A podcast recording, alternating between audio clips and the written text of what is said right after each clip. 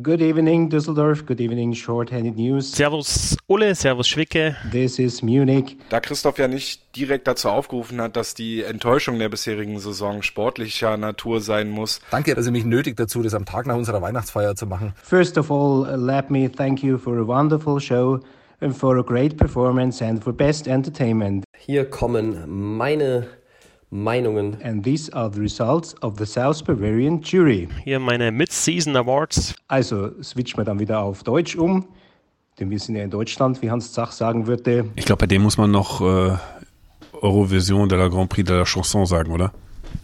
Ja, glaube ich auch, ne? Könnte sein, ja, ja. Das waren sie, unsere Experten. Und ihr habt gehört, das sind die Mid-Season Awards, äh, die stellen wir vor. Aber ernsthaft, ESC-Anspielung? Ja, ist eine Generationenfrage. Ich guck das. Ja, ich nicht. Oh, gut. Günther Klein guckt's auch. Legen wir los? Ja, ich glaube, der Günther war als Lena. Ob wir loslegen, habe ich dich gefragt. Los. Okay, bevor du über Lena schwärmst. Nein, ich habe überhaupt nicht von Lena. Wir legen jetzt los. Ja, gerne. Ja, gerne, gerne, gerne. Shorthanded News. Der Eishockey-Podcast. Hallo, Shorthanded News ist hier und ihr habt es schon wahrscheinlich gelesen auf unseren Social Media Feeds. Ihr habt es wahrscheinlich schon gehört, wenn ihr clever wart, was Experten sagen. Und ihr werdet jetzt die ganze ungeschminkte Wahrheit nach 26 Spieltagen der deutschen Eishockey-Liga, also sprich der Hälfte der Hauptrunde, wer jetzt scheiße ist, bleibt scheiße, wer jetzt gut ist, bleibt gut für immer, äh, sagt man so. Kann sich aber alles noch ändern. Trotzdem haben wir die Mid-Season Awards äh, ausgerufen, weil ich glaube, wir waren unkreativ, oder? Oh, was heißt unkreativ? Wir hatten ja uns schon länger mal vorgenommen, mal so Grund die La Ligaisierung der äh ja oder grundsätzliche Sachen mal zu erzählen. Oder wir sind immer so tagesaktuelle Sachen passiert, dass wir nie mal grundsätzlich drauf gucken können. Und dann haben wir uns gesagt, jetzt ist die Hälfte genau vorbei, dann machen wir das doch jetzt. Genau. Und dann würde ich sagen, sagen wir euch noch kurz, wer unsere Experten sind. Also nicht wir. Also ich bin Christoph Ulrich und du bist der, der Augsburg nicht auf den letzten Platz getippt hat. Zieht sich das jetzt wie ein roter Faden durch die Sendung? Überhaupt nicht. Mein Name ist Bernd Schwickerath. Natürlich zieht sich das nicht wie. Das, das werde ich mir, ich, ich sag dir dreimal, werde ich es mir anhören müssen. Und wenn ich es einmal selber mache. Ähm, ja, ihr habt sie gehört, unsere Experten. Günter Klein vom Münchner Merkur werdet ihr hören. Ihr werdet äh, Tom Kanzock hören von Hauptstadt Eishockey. Ihr werdet Tobi Kemberg von der Eishockey News hören. Ihr werdet Christoph Fetzer von unter anderem Telekom Sport hören. Ihr werdet Sebastian Böhm hören, den von den Nürnberger Nachrichten. Nicht hören werdet ihr Sven Metzger, der hat es nur schriftlich reingereicht, der hat ein bisschen da niedergelegen und hat es nicht mehr geschafft, uns das einzusprechen. Aber den streuen wir hier und da mal ein und ihr könnt ja auch lesen bei uns im Blog. Wenn wir verlinken. Jetzt hast du nicht gesagt, weil der Sven her ist von Eiszeit FM. Genau, der, der Mannheimer Podcast. Genau, sorry, das habe ich jetzt vergessen. Und äh, das könnt ihr alles danach lesen. Und ihr treue Hörer werden feststellen, das sind alles Personen, die dieses Jahr oder sämtliche Personen, die dieses Jahr bei uns im Podcast waren. Genau, und das war auch das Ausschlusskriterium. Also nicht, dass jetzt irgendjemand sich auf den Chips getreten fühlt, dass wir die Leute für größere Experten halten als euch, aber wir haben uns gesagt, wir laden alle die ein, die dieses Jahr schon mal was sagen durften. Das zeigt auch ein grundsätzliches Problem, acht Typen. Absolut, wir sind ja seit längerem auf der Suche nach einer kompetenten Eishockeyfrau, obwohl es die ja durchaus gibt. Wir müssen sie nun mal auch ansprechen und einladen. Feige, faul, schüchtern, eins von den drei Dingen sind wir. Genau. Ja, also wir werden daran, wir werden daran arbeiten, das schon mal versprochen. Also es, es hat sich jetzt nur so ergeben und dieses Kriterium, es wäre schön, wenn wir das auf lange Zeit ändern können. Ich würde sagen, wir steigen direkt ein. Wir haben äh, sieben Kategorien gewählt. Äh, wahrscheinlich hätte man noch 12, 13 nehmen können, äh, Puck des Jahres und so weiter. Wir haben den Torwart, den Verteidiger, den Stürmer, den Trainer, den Rookie, soweit so wenig überraschend. Apropos überraschend, wir haben die Überraschung der bisherigen Saison und die Enttäuschung. Sind meiner Meinung nach sieben. Und ich würde sagen, wir steigen ein. Oder hast du noch irgendwas anderes zu erzählen? Von deinem Wochenende, von der U20 WM, sonstige Dinge? Von deinem NHL-Leben, dass du jetzt eine schöne Adidas Washington Capital 80er Jahre äh, Trainingsoberteil, ich wollte schon Trainingsbuchse sagen, anhast. Gab's die da schon? Also wo der, wo der Style getragen wurde?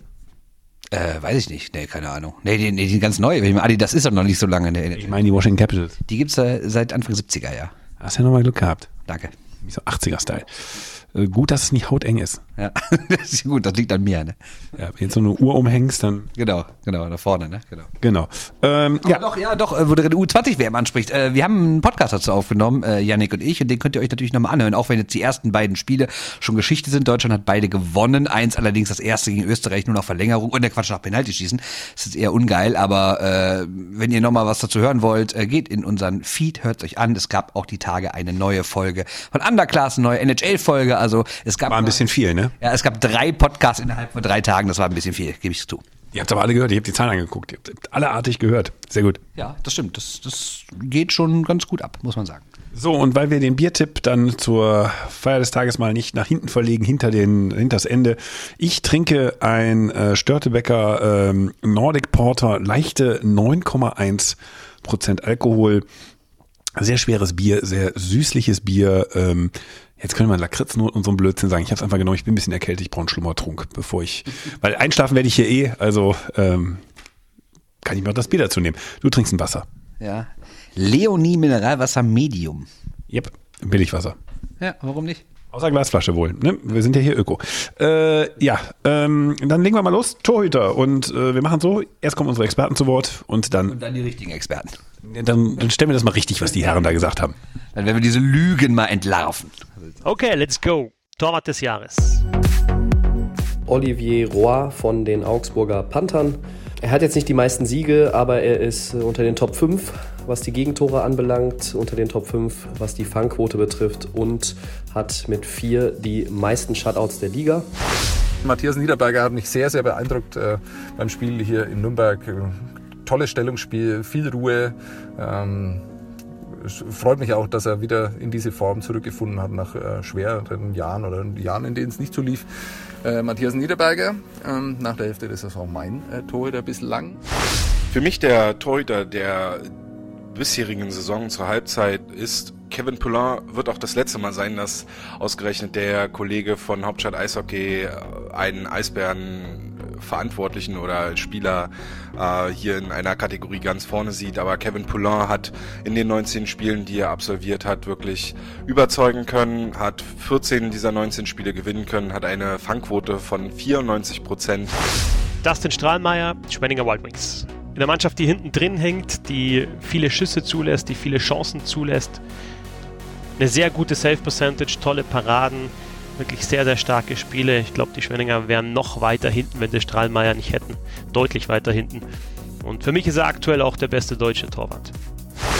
Danny aus den Birken, jemand, den ich in der Regel auch skeptisch sehe, aber man sieht äh, den Unterschied, wenn im Münchner Tor sein Vertreter Kevin Reich steht.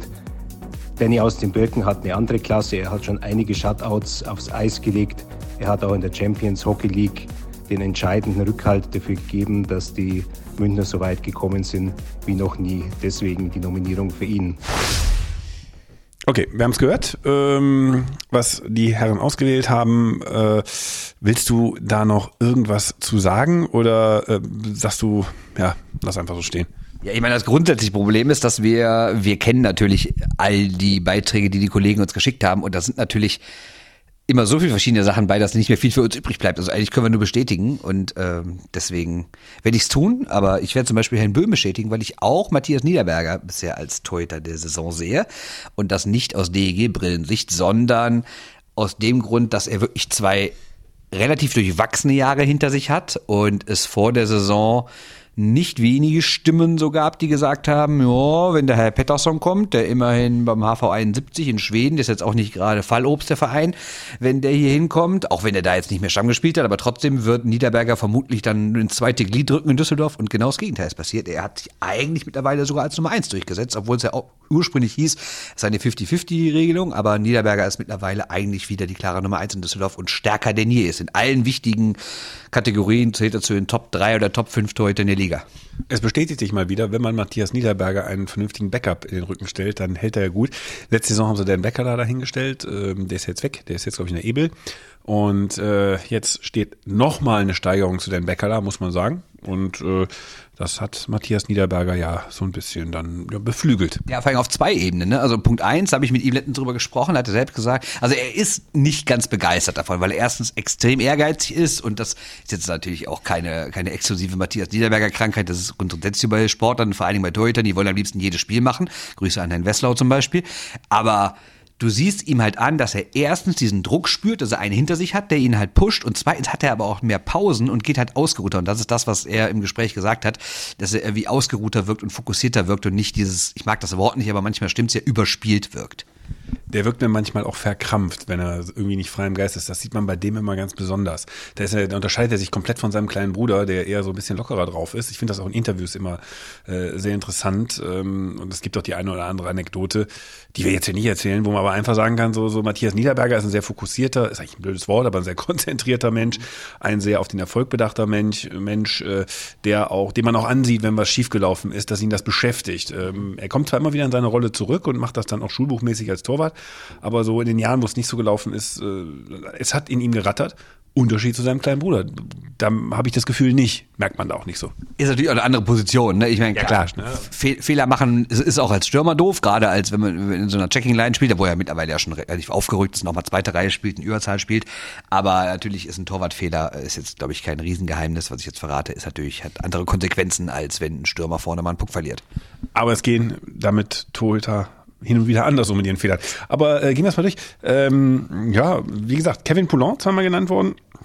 Kann man machen. Oliver Roy hat mich ein bisschen überrascht, dass der Tobi darauf äh, gegangen ist von Augsburger Panthern, aber das wird ja sowieso so ein Augsburger Panther-Festspiel und deshalb sag es. Ich weiß nicht, wovon du redest. Ich habe die auf Platz 14 getippt. Ich weiß. Nummer eins hätten wir damit abgehakt. Ähm, ja, dann haben wir äh, Dustin Strahlmeier. Und jetzt kommen wir zu mir, weil Dustin Strahlmeier, ich habe so ein bisschen geschwankt. Also ich habe von Dustin Strahlmeier Paraden gesehen, die habe ich von keinem Torwart in dieser Liga gesehen.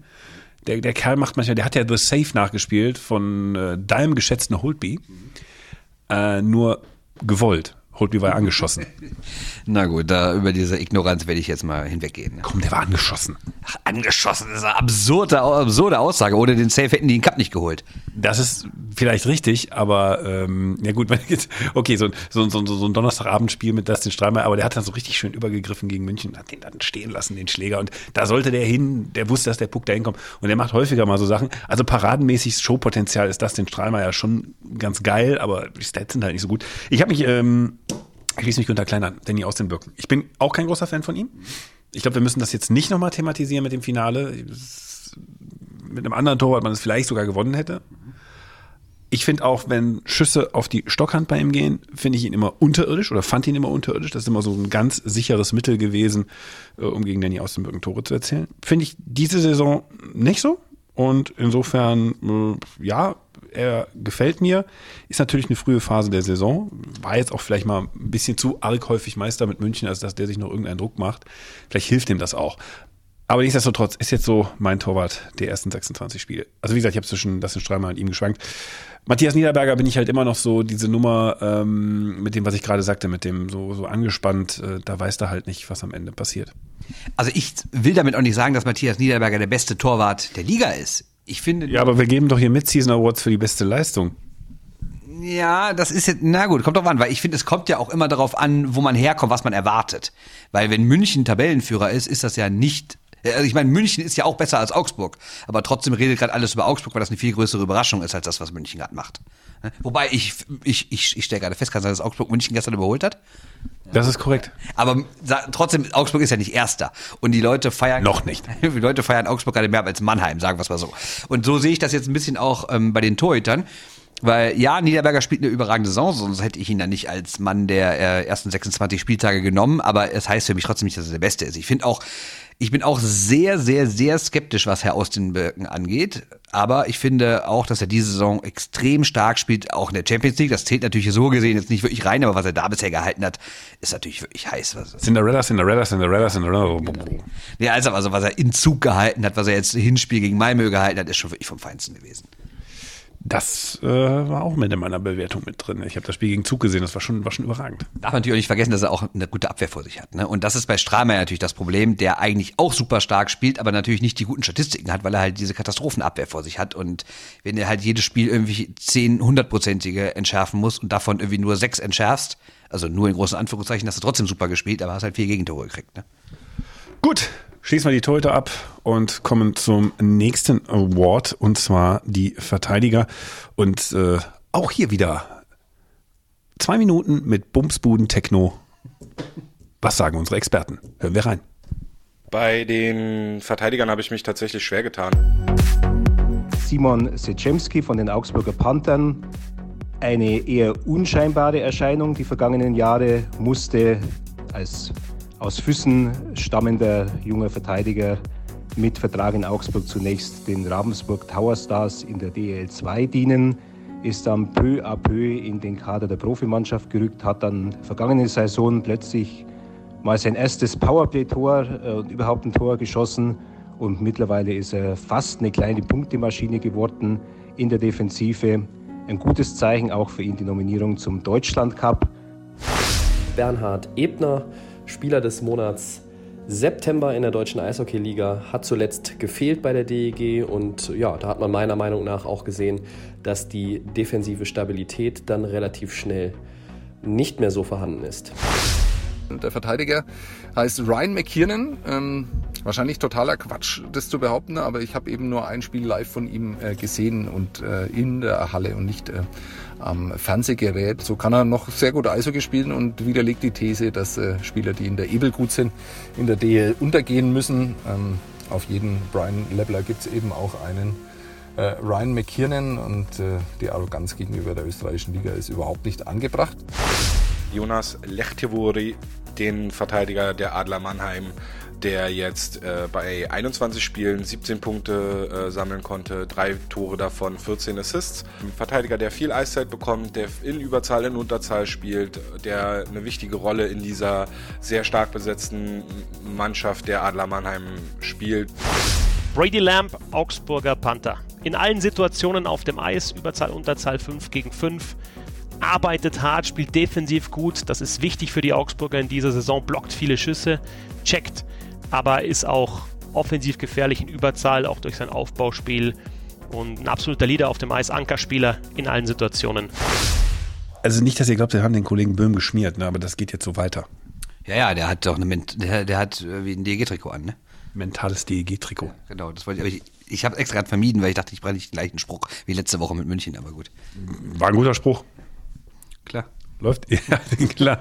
Gut, dann, dann, dann, dann, dann klar, komm, ich leg vor.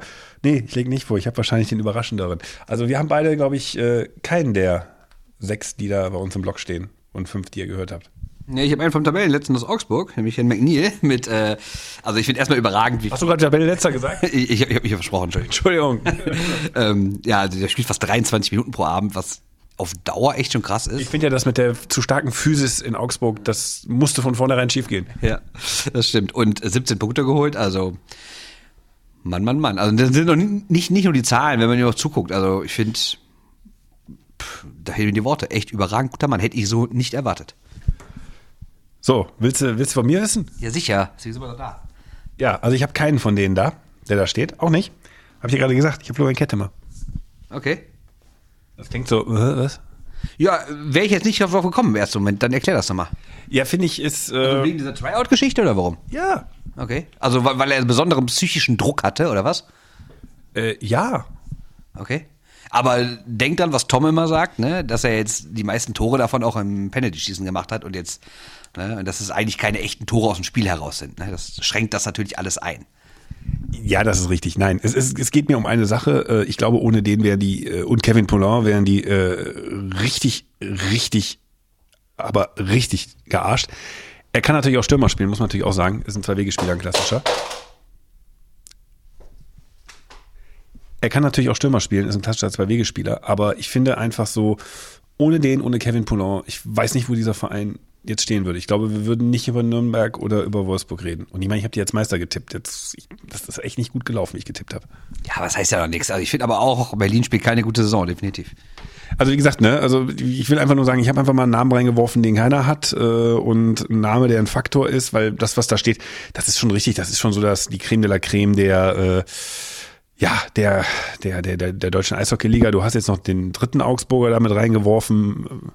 Und insofern, ja, ist das schon so, ich kann einfach nur sagen, wenn du mal vom Faktor her ausgehst oder Spieler, die irgendwo eine Bedeutsamkeit haben, dann dürfen wir Herrn Kettemann nicht vergessen. Was ich viel überraschender finde, dass der Herr Kostkinen, den wir ja am Sonntag in Düsseldorf sahen, auch mit seinem entscheidenden Tor in der Verlängerung, der spielt überhaupt keine Rolle. Und wenn wir uns mal an die Gespräche von vor dem Saisonstart erinnern, da hieß es ja, dass die überhaupt Jetzt Keustinen. Ja, genau. Was habe ich gesagt? Kostkinen. Ja, Kostkinen, genau. Das habe ich äh, gedacht, äh, dann haben wir alle gesagt, ja, wie kann so ein Mann überhaupt bleiben? Das kann doch nicht wahr sein, der ist eigentlich viel zu gut für die Liga, ist recht für Ingolstadt viel zu teuer, der ist doch nur hier, weil es da den Ärger gab in der Schweiz mit dieser Affäre oder was da gewesen sein soll und den können die eh nicht halten und das ist der Mann und der ist der beste Läufer und der beste Auge aller, ja, spielt irgendwie nicht so die ganz große Rolle bisher, ne? Ja, aber das ist auch so, er hat ja auch letztendlich in den Playoffs richtig zugelangt. Ähm, wart mal ab, ne? Ja, ja, abschreiben wollte ich ihn nicht. Ich finde ihn trotzdem nur überraschend, dass der keine einzige Stimme kriegt in unserem Voting hier. Ne? Nö, ist echt so ein bisschen aus dem, aus dem, aus dem Ruder gelaufen. Ne? Also ich finde, wie gesagt, was, wie gesagt, ich wundere mich mit dem Böhm Brian McKeon nimmt. Das ist ein guter Verteidiger, keine Frage. Aber äh, wenn man das jetzt auch gerade eben mit Bernhard Ebner, der ja auch genannt worden ist, vergleicht, ne, es, es ist noch ein Unterschied aktuell. Ja, aber McKeon, ich finde den auch schon echt stark, muss man sagen. Und was man auch nicht vergessen darf, der musste sich erstmal an ein neues Team gewöhnen, an neue Liga und, was ich ja mehrmals jetzt hörte, der sei so mit den Schlägern total unzufrieden, weil er jahrelang andere Schläger gespielt hat und deshalb Wochen gebraucht hat, um auf den neuen Schläger klarzukommen, was irgendwie die Biegung angeht, was die Härte angeht, die Flexibilität und alles. Und das muss er auch noch alles einrechnen. Und, Und dann noch der Platz, ne? und natürlich der Platz. Und das Wetter. Ja, nee, mal ernsthaft. Ich glaube, dass du, das ist doch alles so erstmal psychisch, das ist doch alles irgendwelche Freaks mit ihren ganzen komischen, äh, jetzt fällt mir das deutsche Wort nicht ein, das Englische ist, ist, ist mir jetzt so peinlich, es zu sagen. Sag es. Nein. Ach, das fällt mir gerade nicht ein. Aber mit ihren ganzen Sachen, wie heißt das denn nochmal? Bin ich jetzt doof? Spleen. Ja, aber nicht so wirklich. Aber glaube so in die Richtung. Ja, mein Gott. Ja, so, so halt, ne? Also Freaks halt, die in Adidas-Jacken aus den 80ern mit Washington Capitals sitzen, da hier rumsitzen. Unter anderem solche Menschen, genau. Ne, also du weißt ja, wie Eishockeyspieler so drauf sind und dann hat das aber, glaube ich, auch was wirklich Spielerisches auch, ne, wenn du völlig einen, völlig anderen Schläger auf einmal bekommst. Ja. Wir als erfahrene Eishockeyspieler können da ein Lied von singen. Das stimmt wohl. Komm weiter mit den Stürmern. Mit den Stürmern, willst du jetzt, willst du die Stürmer? Ich habe, ja gut, die, die, die richtig fetten Sachen kommen ja noch. Hören wir mal auf die Stürmer, weil das sind auch alles so Sachen, ja, die kann man so machen. Ähm, unsere Experten, auch da wieder, ja, willkommen, Augsburger Panther. Aber hört selber. Stürmer, und da stimme ich mit Hans Zach überein. Maxi Kastner vom EHC München. Jemand, der wegen seiner langen Haare es vielleicht bei Hans Zach zunächst mal schwer hätte, ihn aber dann mit seiner Spielweise durchaus überzeugen würde. Er trägt ja den Helm des Topscorers beim EHC München. Das ist sicher auch der Tatsache zu verdanken, dass es im Sturm langfristige prominente Ausfälle gab. Trotzdem, er hat sich startend von der vierten Reihe aus nach vorne gespielt, bisweilen in die erste. Er ist ein Faktor in allen Situationen. Er bringt Tempo rein. John Matsumoto, der ja in 24 Spielen jetzt 31 Punkte sammeln konnte, 11 Tore, 20 Vorlagen. Äh, vielleicht der Spieler, der am meisten bisher hervorgestochen ist, beziehungsweise ein Spieler, der zeigt, wie stark auch so eine Mannschaft von einzelnen Spielern abhängig sein kann, wenn man schaut, dass Evan Trapp, der drittbeste Scorer der äh, Iserlohn Roosters, mit 15 Punkten weniger als die Hälfte der Punkte hat, die John Matsumoto bisher sammeln konnte. Bei den Angreifern habe ich mich für Andrew LeBlanc von Augsburg entschieden. Der zweite Augsburger schon in meiner Auflistung. Ist der Top-Vorlagengeber der DEL und ja auch als Torschütze äh, schon häufiger in Erscheinung getreten äh, unter den besten Scorern der Liga. Kompletter Spieler. Maxi Kastner, ERC Red Bull München. Vielleicht so ein bisschen unter dem Radar, aber die Münchner haben wichtige Ausfälle im Sturm mit Spielern wie Hager, Wolf, Christensen, Jeffrey und Maxi Kastner ist der Topscorer, springt in die Bresche, lebt dieses Eishockey, das Don Jackson in den letzten Jahren hat spielen lassen. Defensiv stark, spielt in Unterzahl, hat schon einen Shorthander erzielt, macht Überzahltore, Game Winner, wichtige Tore. Und ja, es fällt auch wegen Kastner nicht so auf, dass München echt viele Verletzte hat in der Offensive. Alexander Bartha schießt immer wichtige Tore, ist immer da. Wenn es zählt, ähm, ist eine Führungsfigur auf dem Eis, soweit ich das aus der Ferne beurteilen kann. Und dazu kommt es jetzt, dass ich wirklich drei Leute von der DEG nehme. Ich glaube, ich spreche es nochmal ein, vielleicht dann später. Ich mach's kurz und langweilig. Ich habe auch John Matsumoto. Und ich mach's noch langweiliger, ich habe auch Dule Blanc, weil ich finde einfach geiler Spielmacher, großartiger äh, Kollege und ich muss auch zugeben, als ich die Hockey Buddies gehört habe vor ein paar Wochen, da haben die ja auch mal, Tom und Fetzi haben ja dann, sind ja auch mal komplett so durchgegangen, wie es so bei jedem einzelnen Verein läuft. Und da ist Fetzi, der hat ja geschwärmt von Herrn LeBlanc und mir war der natürlich auch aufgefallen. Aber ich habe danach nochmal extra auf ihn geachtet. Und in den vergangenen neun Spielen hat der Kollege allein 15 Punkte geholt. Und ich finde einfach, sensationell. Also ich stehe eh auf so Spielmacher-Typen und der Kollege hat 21 Assists, wie Tobi ja auch richtig sagte. Und das sind irgendwie mehr als 90 Prozent der kompletten Liga an Punkten insgesamt haben. Und das ist einfach schon beeindruckend, weil man ja auch nicht vergessen darf, dass Augsburg jetzt keine Mannschaft ist, die irgendwie vier ausgeglichene Reihen hat, sondern die leben total von LeBlanc. Weißt du, was ich überhaupt immer total überraschend finde, dass wir jetzt bei diesen ganzen Augsburg-Festspielen, die wir hier haben, dass keiner Matthew White genommen hat. Ja, ich glaube, weil der halt eher so der, der Typ ist, der verwandelt und LeBlanc eher so ist, der die ganze Reihe so richtig zieht und da die Vorlagen gibt und das Spiel halt macht.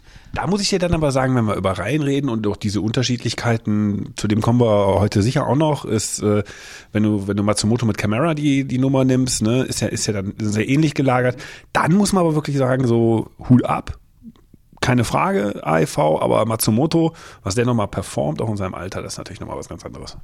Ja, vor allen Dingen hätte man das ja nicht erwartet. Ne? Ich meine, klar, der ist nicht umsonst Playoff-MVP geworden in München. Andererseits hat er die vierten Reihe gespielt und siehst ja von vielen, jo, der sei halt in den, im Powerplay so stark gewesen, aber dass er auch bei 5 gegen 5 so aufdreht wie jetzt, hätte ich jetzt auch nicht erwartet. Ja, es bringt nur Iserlohn nichts, ne? Da siehst du es auch wieder. Sind jetzt, sind zwar Elfter, aber es sind fünf Punkte jetzt. Also ist auch schon, also sowieso generell, so die unteren vier ist schon ein bisschen abgeschlagen. Ist jetzt nicht so stark abgeschlagen, aber es ist schon stärker als in den Vorjahren. Ja, also auf jeden Fall die unteren beiden, die sind, die sind für mich jetzt schon weg, haben wir ja schon drüber gesprochen. Wobei Wolfsburg jetzt in Berlin gewonnen hat, aber ich sag trotzdem Schwenning und Wolfsburg, das war's. Ähm, naja, bei Iserlohn und Nürnberg weißt du halt nicht, weil du siehst, Nürnberg steckt München, da ist theoretisch auch noch was drin. Ne? Gut, aber auch hier keine Überraschungen drin, deshalb ähm, machen wir direkt weiter. Und jetzt kommt es wahrscheinlich zum, ja, zur leichtesten Kategorie dieses Jahr, Rookie.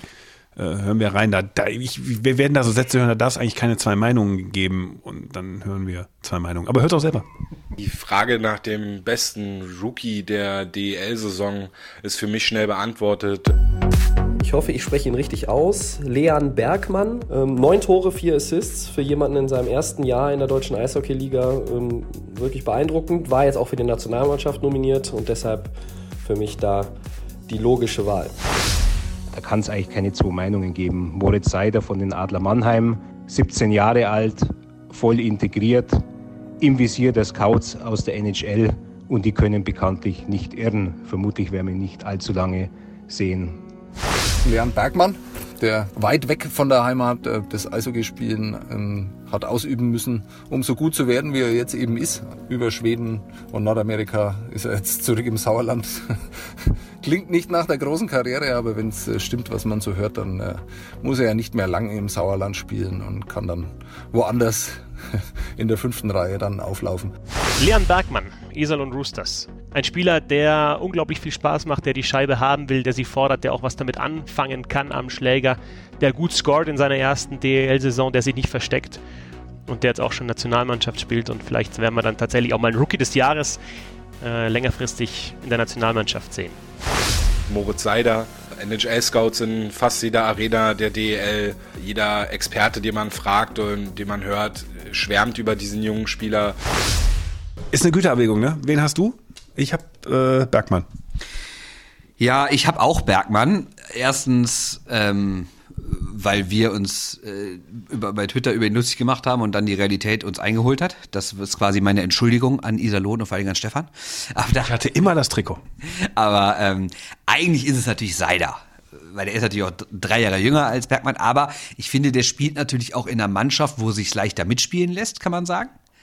Andererseits kann man natürlich auch sagen, es ist in Mannheim schwieriger, sich durchzusetzen. Also es gibt immer Pro und Contra irgendwie für beide. Aber ich finde, Seider hat natürlich noch nicht so die prominente Rolle und Bergmann ist schon wirklich einer, äh, der auf den verlassen die sich mittlerweile, Iserlohn. Der ist einer der wichtigsten Spieler da und das ist natürlich auch mental was anderes. Ne? Andererseits, wenn du Seiler jetzt bei der U20-WM siehst, wie souverän der da auftritt. Also, na gut, sagen wir mal so, Bergmann spielt nächstes Jahr in Mannheim und dafür geht Seiler nach Nordamerika, dann werden wir das alles nochmal anders sehen. In der fünften Reihe spielt der Bergmann dann, äh, wie Kollege Böhmer gerade sagte. Nee, aber das ist schon, das ist schon der Punkt. Ich glaube, die, die schwierige Frage bei diesem Rookie, das wird es auch, glaube ich, am Ende der Saison sein, weil ich glaube, die zwei machen das auch unter sich aus beim Rookie des Jahres am Ende, äh, wird sein, worauf legst du den Fokus? Auf ein Talent, auf das vielleicht beste Talent in der Verteidigung, was du seit Jahren hattest, ähm, und sagst, dem gebe ich es mit 17? weil der ist nächstes Jahr sowieso weg und dann kann ich den hier nie wieder in der DL auszeichnen, sei denn als 40-Jähriger, wenn er nochmal durchskaten will. Oder sagst, nee, komm, faktisch gesehen, ohne Leon Bergmann wäre Iserlohn nicht da, wo sie wären und hätten überhaupt gar keine Varianz außer zu Camera und ähm, Matsumoto. Also insofern, das wird eine total schwierige Frage, ähm, wie sie sich am Ende entscheiden, aber zwischen den beiden wird's laufen. Also da kommt jetzt auch keiner mehr ran. Ja, die grundsätzliche Frage ist natürlich auch, wie geht's mit dem Verteidiger um, der natürlich ganz anders auffällt, ne? der einfach mal gutes Stellungsspiel macht und dadurch aber in keiner Statistik auftaucht. Ich meine, in der NHL ist ja gerade ähnlich, dass da so Typen wie Elias Pettersson total durchdrehen und die wenigsten sprechen über Rasmus Dahlin, aber ähm, eigentlich ist Stalin ja nicht schlechter. Und so sehe ich das jetzt mal auch, wenn man das mal so ganz grob auf die DL überträgt, ist Seider ja definitiv nicht schlechter als Bergmann. Er ist halt unspektakulärer. Er hat ein einziges Scorerpunkt bisher geholt, war zugegeben was ein Tor. Aber Bergmann irgendwie ich habe jetzt die Zahlen nicht genau im Kopf, aber das sind ja auch diverse. Da wir in meinem geheimen Geheimversteck sitzen, gibt's ja auch eine gute Internetverbindung. Ist das doch ganz einfach nachzufinden, rauszufinden, was Leon Bergmann für Scorerpunkte hat, weil wir haben eine schnelle Internetverbindung. Wir können relativ schnell sagen, was Sache ist und da ist er auch schon. Leon Bergmann hat neun Tore und sechs Assists.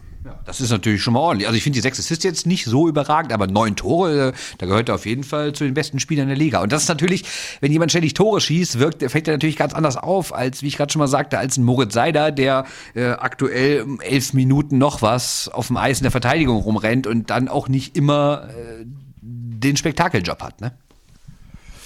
Ja, soweit, so gut zum Rookie. Also wie gesagt, das ist, wird eine einfache wie auch schwere Aufgabe. Das ist so ein bisschen schizophren, aber da geht beides. So, jetzt kommen wir mal zu einer, zu einer Kategorie, wo es, glaube ich, mal unterschiedliche Meinungen, äh, scheiße Trainer. Warum?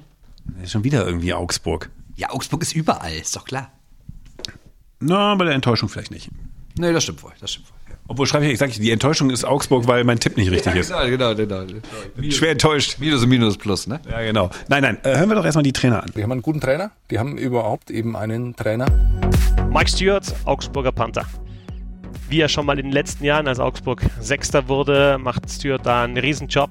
In den vergangenen Jahren, was immer das Powerplay, das so die große Stärke war, das ist in dieser Saison nicht so sehr das Plus, aber sie spielen defensiv stärker. Das Unterzahl ist jetzt wirklich gut. Sie haben die Mannschaft ein bisschen umgebaut, braucht ein bisschen, um die Weggänge zu kompensieren, aber spielen jetzt nochmal ein bisschen härter, haben noch mehr Beef auf dem Eis und Max Stewart ist da absolut der Chef und hat einfach gute Ideen, wie er die Mannschaft erfolgreich macht. Mike Stewart von den Augsburger Panthern. Mike Stewart, was willst du mehr leisten? Herold Kreis, Düsseldorfer EG, der es geschafft hat, eine ja, wieder einmal fast rund erneuerte Mannschaft äh, unter die ersten vier zu führen. Das war jetzt von vielen so nicht erwartet worden, äh, auch wenn die Erwartungen in Düsseldorf natürlich schnell nach oben gehen und Geschäftsführer Stefan Adam sie jetzt gerne bremst. Äh, Harry hat einen richtig guten Job gemacht bisher. Ich glaube, dass es auch noch nicht irgendwie das, die Spitze der Fahnenstange war. Also deshalb ähm, auch ein heißer Kandidat für den Trainer des Jahres am Ende der Saison. So, bevor wir unsere Wahl euch sagen, lass uns doch mal auf die beiden nicht-Mike Stewarts in der Auflistung gucken. Der, ja, äh, Kollege Kemberg sagt Harold Kreis, wahrscheinlich weil er ihn gut kennt und überrascht ist, dass ihm mal ein Trainer die Tageszeit sagt. Ja, und das ist, glaube ich, auch der größte Verdienst von Harold Kreis, mal fernab davon, dass er mit dieser Mannschaft, die auch gut besetzt ist, muss man sagen, aber es sind auch viele neue, knapp ein Dutzend neue Spieler im Sommer. Ist natürlich auch nicht so einfach, das irgendwie von heute auf morgen zu einer Einheit zu formen, wissen wir ja alle. Aber was der größte Verdienst ist von Harold Kreis, ist die Stimmung geändert zu haben in Düsseldorf. Ich meine, wir haben uns besonders gerne mit Herrn Pellegrims angelegt, aber das haben wir ja nicht gemacht, weil wir irgendwie streitsüchtig sind, sondern weil es einfach auch an der Zeit war, das zu tun.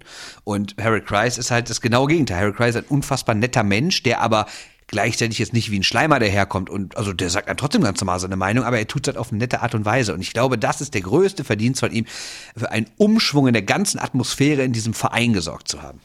Ja, und das, das bei einer, würde ich jetzt mal sagen, äh, sehr überraschenden Verpflichtung weil eigentlich musste man dem ja nicht rechnen. Also es ging ja relativ schnell, nachdem man Zug raus war, dass ihn die DEG verpflichtet hat. Davor war aber ein Geier, da waren so Namen wie Brand Reed, der jetzt in Krefeld ist, mal in der Verlosung. Also so ganz von Anfang an in der offiziellen Pellegrims-Nachfolge war man nicht auf Harold Kreis Kurs. Nein, ich glaube, das ist generell die, die Geschichte des DEG-Sommers, dass, dass die Leute geholt haben, von denen sie selbst nicht zwingend damit gerechnet hätten, dass sie die auch bekommen. Das gilt ja auch für so Spieler wie Gugula, für Flake, für Olem und Ridderwall. Also dass einzelne von denen kommen, okay, aber dass alle kommen und noch der absolute Wunschtrainer, da ist Nicky Mond, glaube ich, selbst immer wieder überrascht und steht morgens auf, guckt auf die Uhr und denkt sich, was mache ich hier eigentlich? Ja, Fragen wir uns auch, nein, nein, nein, natürlich nicht. So, äh, die nächste Saison wird zeigen, was Niki danach verpflichtet oder neu verpflichtet. Definitiv, weil der hat einen harten, harten, äh, der hat eine harte Zeit vor sich mit den vielen Leuten, die abhauen mit der U23-Regel. Aber da haben wir schon mal drüber gesprochen, wollen wir nicht nochmal wiederholen. Genau. Und dann Thomas Puppisch. Finde ich, finde ich ähm, gut, dass der erwähnt wird äh, von Sven Metzger. Zwar nur schriftlich, aber er wird erwähnt. Und äh, man muss sagen, äh, why not, ne?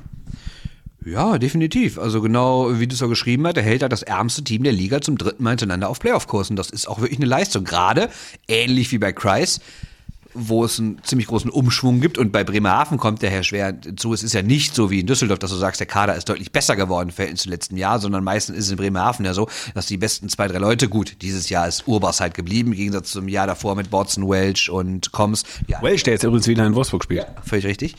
Gibt es eigentlich Museen? Weiß ich nicht, aber äh, hoffentlich wird er da nicht gesehen. Manche Trainer mögen das ja nicht. Ja, das stimmt. Ähm, ja, aber nochmal zu Puppisch. Ähm, der hat natürlich immer das Problem, dass er alles neu aufbauen muss. Andererseits hat er, glaube ich, auch den großen Vorteil, dass die im wenigsten wirklich viel von ihm erwarten und deshalb kann er da, glaube ich, relativ befreit auch spielen, wie es so schön heißt. So, und wen hast du jetzt gewählt? Ich habe als Nummer eins Stewart, ist klar, weil ich finde, wenn man mit, wenn man mit so einem Kader sowas reißt und auch so ein Eishockey spielt, das ist ja nicht nur, als würden die sich hinten reinstellen, fies kontern. Ich nehme das langsam persönlich. Haben. Aber ich habe einen anderen Namen auch geschrieben, den hier gar keiner, mit dem hier gar keiner rechnet, und das ist nämlich Peter Dreiseitel, weil ich nämlich finde, Ich, dachte, das wird eine komplett kölnfreie Sendung. Ich wollte mich, ich hatte schon, wenn ich diese Sendung äh, auf Facebook poste, schon Entschuldigungsarien an irgendwelche Kölner, weil nicht einmal ein Kölner Name fällt. Du bist das einzige Team in dieser Sendung, das bisher überhaupt niemanden hatte. Ich will damit auch nicht sagen, dass Dreiseitel jetzt zwingend Trainer des Jahres werden muss. Ich will aber nur zu bedenken geben, dass wie viel Gegenwind er hatte. Und dass ich glaube, wenn dieses NHL-Freundschaftsspiel gegen Edmonton mit seinem Sohn Leon nicht gewesen wäre und er nicht diesen Status hätte in Köln als ehemalige Legende der Haie, wäre der heute nicht mehr Trainer. Die haben den, glaube ich, gelassen, weil die einfach das brauchten, dass der gegen seinen Sohn spielt. Die brauchten halt die Geschichte. Und danach lief es ja richtig. Bitte erinnern wir uns mal an dieses katastrophale Unter der Woche Spiel gegen Krefeld, wo eigentlich die Halle schon leer war und alle waren böse und da jeder andere Trainer wäre da glaube ich gefeuert worden. Er ist geblieben und ich glaube, das war so ein bisschen Gnadenfrist, Geigenfrist. Und jetzt, was er in den letzten Wochen aus denen gemacht hat, irgendwie fünf Siege in Folge und die spielen auch gar nicht mehr so schlechtes Eishockey und was man ja alles nicht vergessen darf. Ich erinnere mich an die Sendung, als ich nicht konnte und du mit Tobi hier äh, über die Haie abgelästert hat ohne Ende. Da, Trotzdem ist das nicht besser geworden. Das, was wir angesprochen haben, ist nicht besser geworden. da habt ihr nämlich vergessen, wie viele Verletzte die haben. Und ja, das ist immer noch nicht, diese sind noch nicht immer alle zurück, aber ich finde, wenn die alle mal zurückkommen, dann ist mit den Haien definitiv auch zu rechnen. Das haben wir auch gesagt, aber wir haben gesagt, dass die atmosphärischen Störungen rund um diesen Verein und dieser ganze Spielplan und der ganze Driss, der da abläuft, die, die ziehen selbst mit guten Leistungen aktuell und jetzt, oh Gott, ganz schlimmes Wortspiel, keinen Fisch vom Teller. Ja, aber ich. Oh, Die haben, die, die rutschen, wenn die so weitermachen, rutschen die Wintergame bereinigt im Zuschauerschnitt hinter die DEG. Die Wintergame bereinigt vielleicht, ja. So, das war schon bitter. Das, das ist eine Katastrophe eigentlich. Ja, die Stimmung ist immer noch nicht gut, aber ich finde, er hat es trotzdem so ein bisschen rumgerissen. Aber jetzt, wie gesagt, ist auch gar nicht meine erste Wahl. Ich wollte nur, äh, ich, ich woll- wollte nur irgendwie erwähnen, um einen Namen zu bringen, den noch kein anderer gebracht hatte. Das wäre so einfach gewesen. Und wen? Du musst einfach auf meinen Zettel gucken. Den sehe ich ja gerade, ihr hält ja falsch rum hin. Was steht denn da? Pavel Gross? Ja, ist ja ganz einfach. Aber ist das nicht der, den du bei den Road Predictions schon quasi ans Arbeitsamt gestempelt hast? Weil ich gesagt habe, und das ist jetzt, da, da, da bin ich jetzt eitel, aber da habe ich lediglich gesagt, dass äh, Pavel Gross nach einer überragenden Saison gehen kann oder natürlich total ablust, aber dass ich, äh, dass ich bei ihm so Himmel und Hölle sehe äh, in Mannheim. Aktuell ist es Himmel und ich muss ganz ehrlich sagen, die haben jetzt äh, vier Spiele in Folge verloren gehabt, bevor sie dann in München gespielt haben. Übrigens, äh, für unsere Meisterthese, dass die DEG eh schon deutscher Meister ist, ich habe 65 Gründe dagegen. Und die wären? 65 Minuten Red Bull München gegen Adler Mannheim. Ja, war ein geiles Das schlägt keiner über sieben Spiele. Ja, weiß ich nicht. Also ich fand, das war ein gutes Spiel und äh, im ersten Moment denkst du natürlich 0-0, wie langweilig, aber es war wirklich ein tolles Spiel, halt mit zwei überragenden Goalies. Aber ich kenne da eine Mannschaft, die spielt von hier aus Luftlinie, glaube ich, so drei, vier Kilometer und Äh, nee, 1,7. Man kann in 15 Minuten zu Fuß hingehen. oder so und die hat beide letztens geschlagen nach Ziemlich übel. Nach 60 Minuten recht souverän. Also, naja, weiß man nicht. Aber nein, natürlich sind München und Mannheim nach wie vor die Top-Favoriten auf dem Titel, keine Frage. Ja, also ich will einfach nur sagen, das ist schon, schon. Nein, ich habe Pavel Groß gewählt aus einem Grund. Man muss das auch mal, das wird, das wird immer nicht so vergessen bei solchen, bei solchen äh, Awards. Da guckt man immer, wer hat, wer hat eine Mannschaft nach oben geführt, wer hat da Trümmerhaufen, die ja vorher nun auch mal Trümmerhaufen waren, wer nach vorne geführt.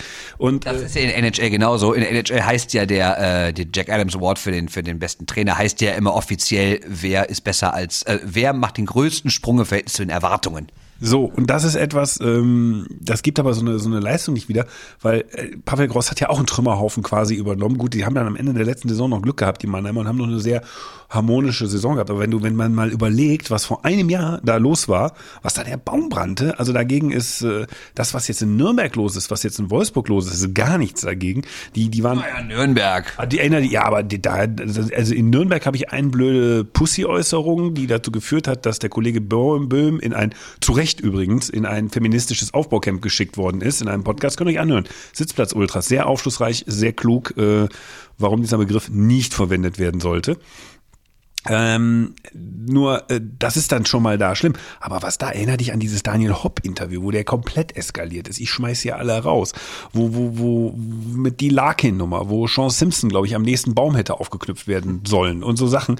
Also was da abgegangen ist, auch medial. Und, und, und dann kommt er dahin, der Heilsbringer, und sowas geht in 90 Prozent der Fällen geht das gerne mal schief.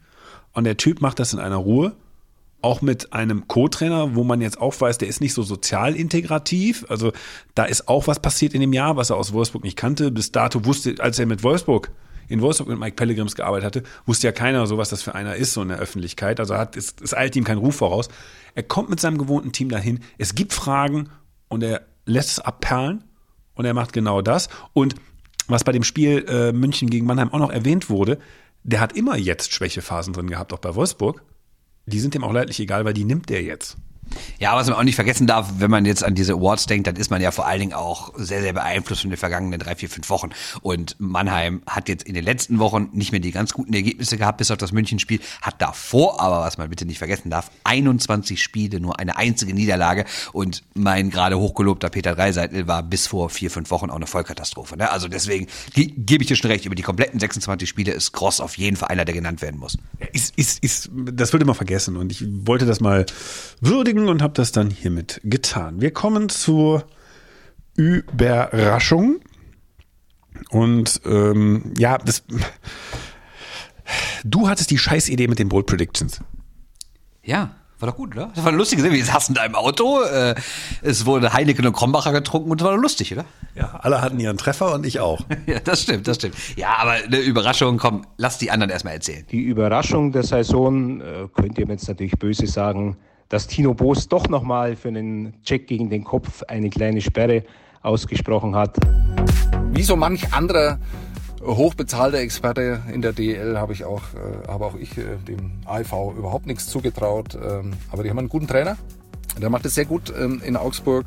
Äh, und äh, tja, und widerlegt meine These, dass äh, die Abwehr zu schwach ist, äh, die Tore der Position nicht gut genug besetzt. Äh, äh, das Gegenteil ist der Fall und äh, im Sturm brillieren sie und äh, mit Drew LeBlanc und das ist wirklich wunderbar dazu zu schauen. Schönes Eishockey. Ich war am äh, vierten oder fünften Spieltag relativ früh in der Saison in Augsburg, da haben sie gegen Mannheim gespielt, deutlich verloren und ich dachte mir, das wird schwer für die Augsburger Panther, weil sie ja auch viele Spieler verloren haben im Sommer und die Mannschaft umbauen müssten.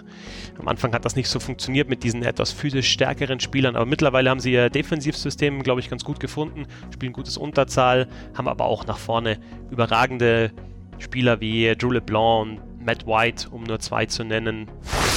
Die Überraschung sind für mich die Fishtown Penguins Bremerhaven, weil sie es auch im dritten Jahr in der DEL schaffen, sich souverän in der Mitte zu platzieren und weil ihr Konzept wieder aufgeht und sie es auch dieses Jahr wieder hingekriegt haben, die Münchner so zu nerven, dass sie in München ähm, mal wieder die drei Punkte mitgenommen und den EHC vor ein großes Rätsel gestellt haben. Die Düsseldorfer EG, ja, das war sicherlich so vor der Saison vielleicht wünschenswert, aber auch nicht unbedingt erwartbar und deswegen für mich die Überraschung der bisherigen Saison. So schwer es mir fällt, als Überraschung muss ich dann ja nochmal einen Iserlohner nehmen. Anthony Camara, äh, neu in der Liga auch. 14 Tore, 11 Assists, also 25 Scorerpunkte in seinen ersten 22 DEL-Spielen. Spielt das erste Jahr in Deutschland. Ja, Iserlohn hat damit wirklich einen Volltreffer gelandet. Okay. Ja, wie gesagt, Tom Kanzok, Knatzok habe ich geschrieben in diesem Absatz in unserem Blog. Ich glaube, das muss ich ändern. Äh, Tom Katzok sagt brav die DEG, ansonsten wieder mal Augsburger Panther Festspiele und Tobi Kemberg möchte noch äh, Anthony Camara mit erwähnen, weil er sich nicht traut, den zum besten Stürmer zu machen. Kann ich verstehen. Also okay, aber mal wieder Augsburg Festspiele.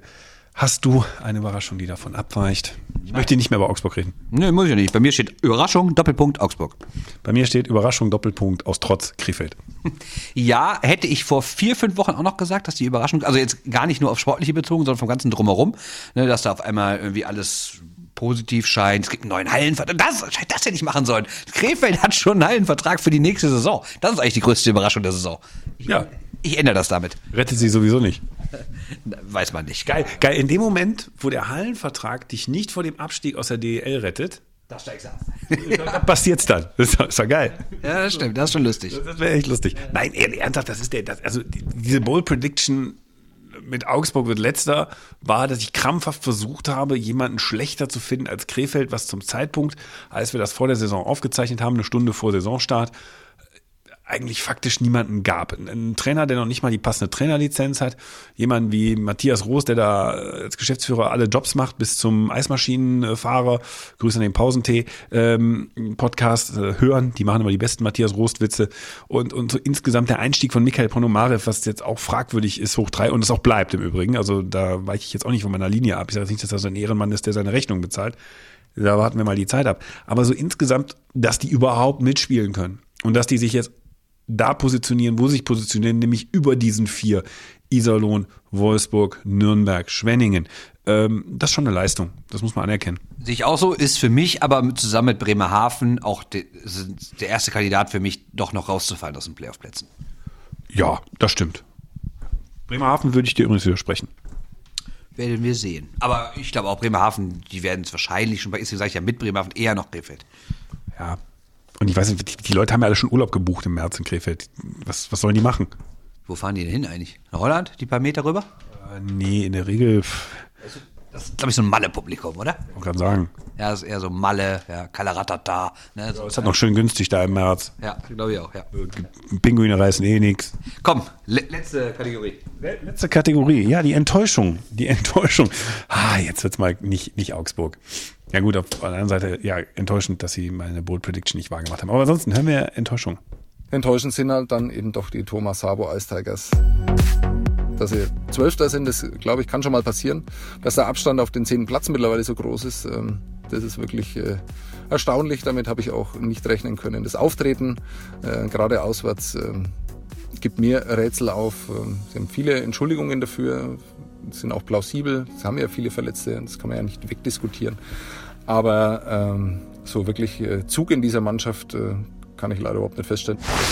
In Nürnberg kam es in dieser Ballung eben einfach doch äh, überraschend. Äh, Eine Mannschaft, die man nicht im Keller erwartet hätte, von der man auch erwartet, dass sie mal in die Spur kommt und immer wieder gibt es Rückschläge. Darum ist also Nürnberg die erste Wahl. Man müsste besser dastehen, als da irgendwie um Platz 11 und 12 äh, rumzukrebsen. Und ich glaube, mittlerweile muss sich Nürnberg Sorgen machen um die Playoffs. Die Enttäuschung der Saison bisher, ja, eigentlich im Kollektiv die Wolfsburger Grizzlies, die Grizzlies Wolfsburg, aber sinnbildlich für Wolfsburg kann man da gut auch Brandt Aubin nehmen. Der hat nur ein Tor in 24 Spielen auf die Platte gebracht und ist für mich deshalb das Sinnbild dafür, dass es in Wolfsburg nicht läuft. den Umgang der DL mit Kopfverletzungen, mit Checks gegen den Kopf und allgemein diese ganze, ja, der Boos der Woche ist, äh, klingt im ersten Moment erstmal ironisch, es hat aber eigentlich diesen traurigen Beigeschmack, dass es da halt immer wieder um Checks, um Situationen geht, äh, wo die Gesundheit von Spielern in Frage steht, wo man auch mal drüber nachdenken muss, wie weit Spieler von gewissen Aktionen vielleicht auch noch später in ihrem Leben betroffen sein werden. Nachvollziehbar hoch drei. Habe ich beim Böhn eine Träne gehört? Ja, ich glaube auch, ne? Ja, der hat schon ein bisschen, ja, ein bisschen geschluchzt, ne? Steven Reinbrecht. Ja, natürlich, natürlich. Oder, oder Elis. er hat einfach wieder eine Zwiebel gegessen. Ja, das, das übrigens, das übrigens muss ich mal sagen, lieber Sebastian, diese, diese äh, Zwiebelschneiden-Dinger. Ja, heul doch einfach, wenn ein Spieler, der irgendwie zwei Jahre bei euch gespielt hat, das Dach gehängt wird, weil ihr das nicht kennt, dass ein Spieler mal länger als zwei Jahre bei euch ist. War der jetzt gemein? Ja, das stimmt ja eigentlich auch nicht. Es gibt ja schon ein paar, die länger da sind. Ja, aus Versehen da rumlaufen und dann unrühmlich gehen. Ah, So zum Beispiel Yassin Elis. Hängen die den auch unter das Dach dann? Jetzt hast du schon meine Enttäuschung.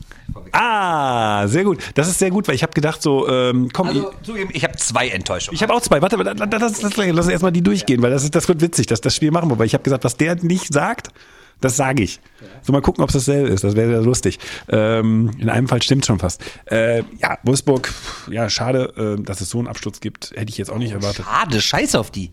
Warum scheiß auf die? Keiner braucht die, die haben keine Zuschauer, die leben nur von VW. Also jetzt nichts gegen die Fans in Wolfsburg, die hingehen. Für jeden Einzelnen freue ich mich, könnt ihr gerne haben. Aber niemand braucht Wolfsburg in der DEL. Die können gern zweite, dritte Liga spielen. Hol dafür ein Team rein äh, wie Frankfurt, was 5.000, 6.000 Zuschauer hat. Jetzt bist du die Enttäuschung der, der halben Saison in Wolfsburg. Nein, ernsthaft, niemand. Scheiß auf die! Ja, es ist jetzt gar nicht so böse gemeint, wie es sich anhört. Wolfsburg hat seine Berechtigung grundsätzlich als Eishockey-Stadt. Alles in Ordnung, da können die Leute hingehen, die Spaß dran haben. Aber grundsätzlich brauche ich Wolfsburg nicht in der Liga. Die können zweite, dritte Liga spielen, die brauche ich nicht in der DL. Gemessen an der bisherigen Leistung der letzten Jahre ist es schade, dass man so abstürzt, weil das hast du auch irgendwo nicht verdient. Dass man Richtig. grundsätzlich Und- über diesen Standort reden kann, das haben wir schon getan. Selbst ich habe ja gesagt, eigentlich ein klassischer DL2-Club und tschüss. Das kann man freundlicher formulieren. Und du Pussy. Jetzt keine blöden Geschichten, wo mir wieder einer vorrechnet, wie viel Einwohner die haben und was das im Verhältnis zu Berlin hätten die angeblich mehr Zuschauer, bla bla bla. Wenn es danach geht, dann zeige ich dir irgendeinen Kreisliga-Verein hier aus dem Ruhrgebiet, der aus einem 100 Einwohner-Dorf kommt und 500 Zuschauer hat. Bevor das Post gibt, das Pussy war überspitzte Ironie bis hin zu Polemik. Ja, man sagt es nicht.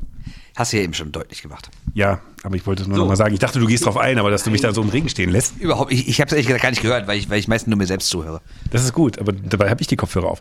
Disziplinarausschuss der DL. Ich will jetzt heute keinen Bus der Woche machen. Gab auch, glaube ich, keinen, ne? Gab's was? Nö. Nö, nicht so richtig, ne? Ich weiß auch nicht, genau. Nee. Ja, hallo, was ist hier los? Okay, sag mal deine Enttäuschung. Also erstmal Herr Illis, das meine ich jetzt auf zwei Ebenen. Ebene eins ist, wie das alles gelaufen ist, weil ich finde völlig okay, dass er nach München geht, aber wie diese ganze Schlammschlacht gelaufen ist, einfach peinlich, auch für ihn.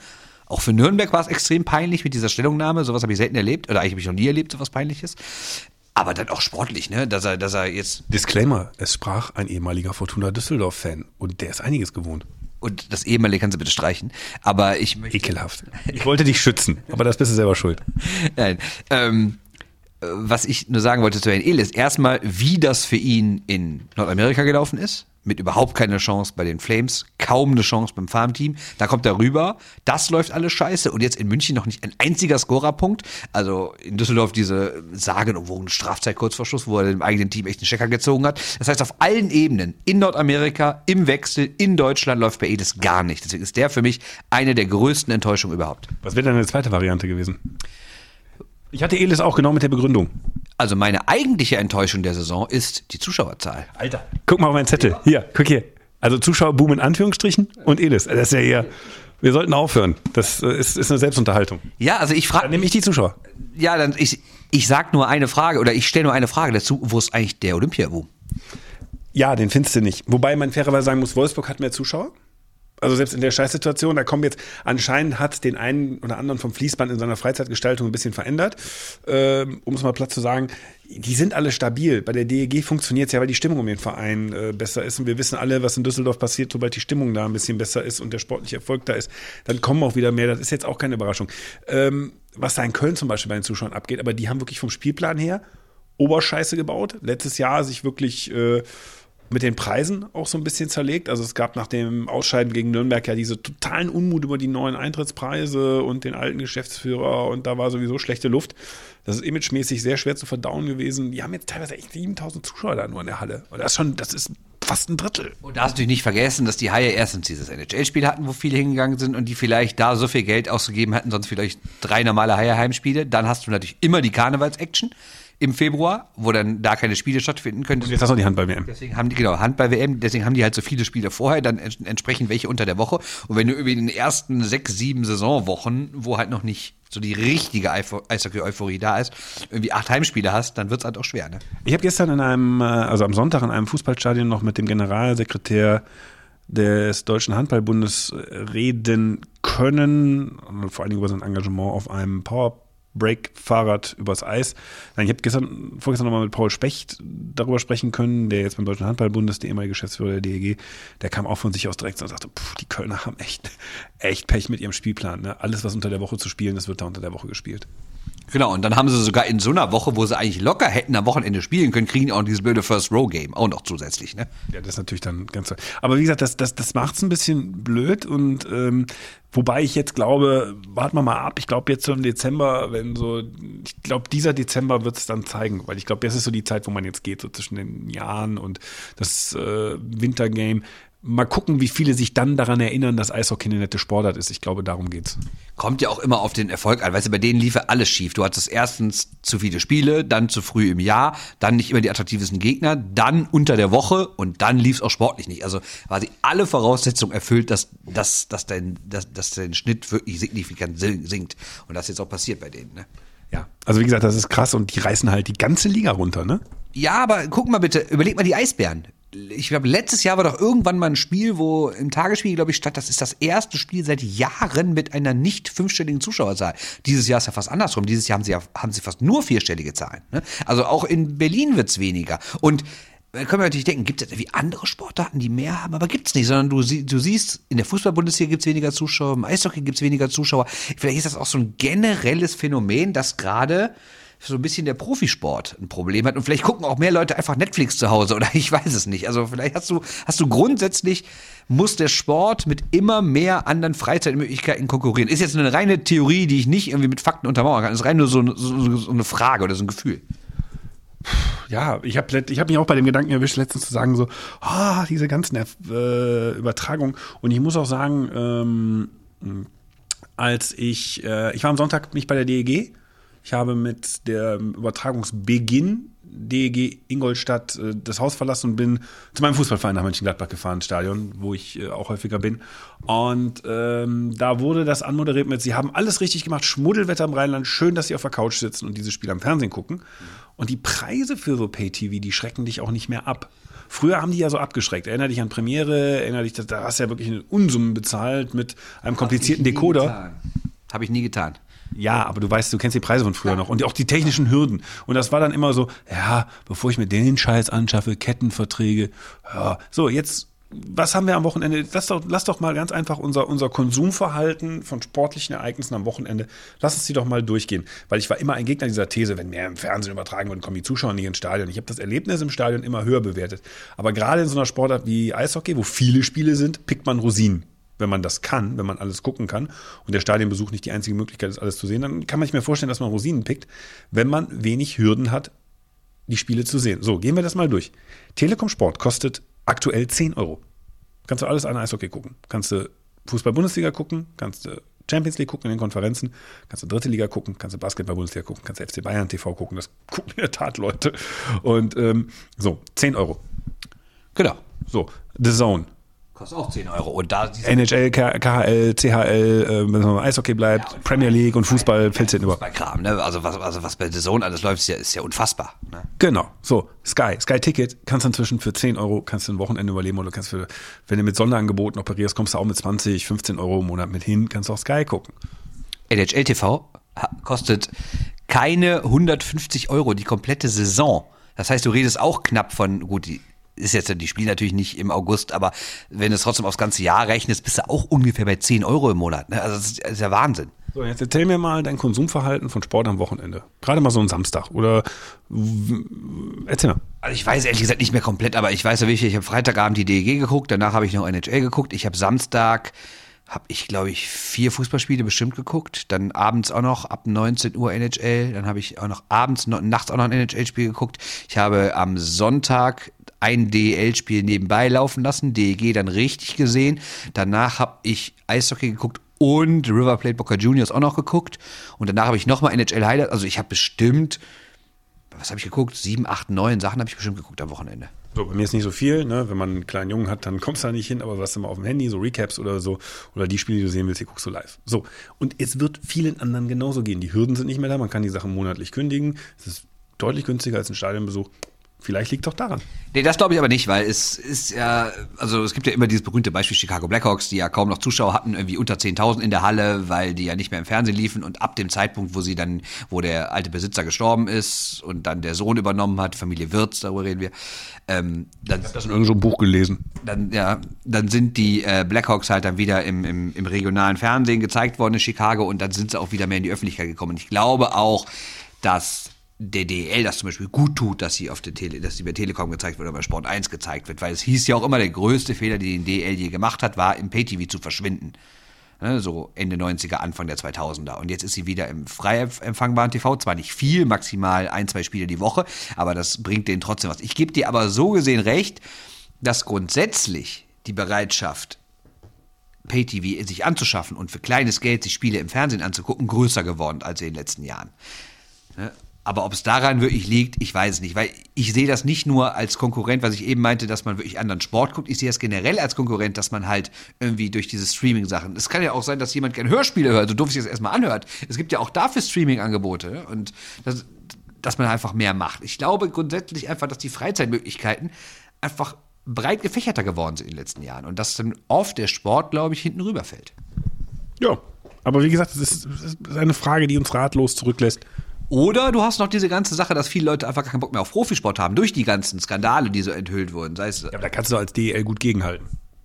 ja, aber es ist ja viele Leute, die einfach sagen, ich habe generell keinen Bock mehr auf Profisport. Ich brauche diese, in Anführungszeichen, überbezahlten Vollidioten da auf dem Eis nicht sehen. Ich, ich, ich habe keinen Bock auf die korrupten Funktionäre, ich habe keinen Bock auf Doping, ich habe keinen Bock auf, auf, auf diese völlige Überinszenierung, diese ganze Show in den Hallen und Stadien. Da gibt es ja auch Leute, die einfach grundsätzlich sagen, ich habe mich vom Leistungs- und Profisport verabschiedet, weil das alles für mich scheiße ist. Ich gucke mir das gar nicht mehr an oder ich gehe wieder am Sonntagnachmittag Kreisliga gucken.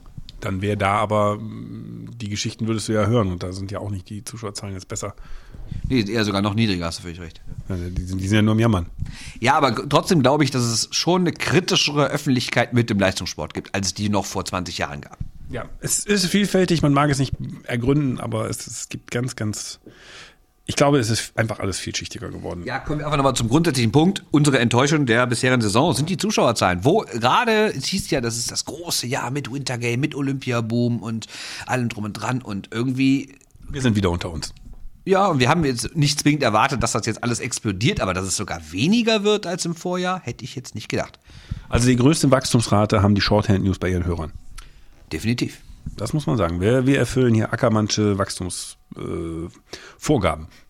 Die habe ich immer vorgegeben, ne? 25 Prozent pro Jahr. Ja, Ja, gut, aber ich meine, wer natürlich von ganz unten kommt, da ist nicht so schwer, 25 Prozent zu wachsen. und wer so ein neoliberales Arschloch wie mich an der Seite stehen hat, da ist die Peitsche immer schnell auf dem Tisch. Das stimmt, das stimmt. Das Gut, dann haben wir das alles abgefrühstückt. Äh, wenig Überraschungen dabei. Äh, nein, natürlich waren ein paar Überraschungen dabei. Eine gewisse Bandbreite unserer Mid-Season Awards. Wir würden jetzt mal eben, wir haben auch gesagt, na komm, machen wir mal kein Ask SRN diese Woche, sondern fragen wir mal nach eurer Person der ersten Saisonhälfte.